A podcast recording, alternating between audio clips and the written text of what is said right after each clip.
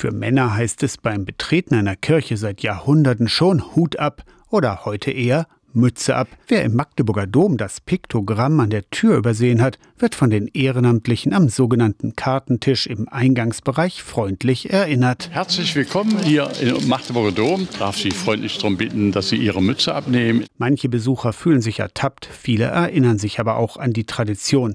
Im Neuen Testament der Bibel schreibt Paulus, dass der Mann ohne Kopfbedeckung vor Gott zu treten habe.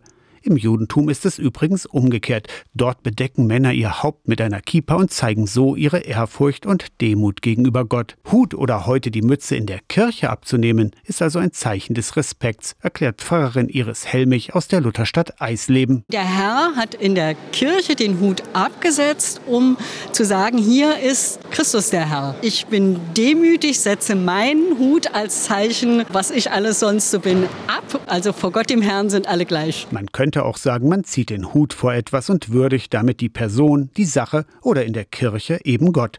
Frauen dürfen ihre Kopfbedeckung in der Kirche übrigens aufbehalten. Auch im Magdeburger Dom wird niemand aus dem Gotteshaus verwiesen, wenn er seine Mütze nicht absetzt. Gesundheitliche Aspekte, gerade wenn es jetzt kalt wird, werden natürlich respektiert. Aus der Kirchenredaktion Torsten Kessler, Radio SAW.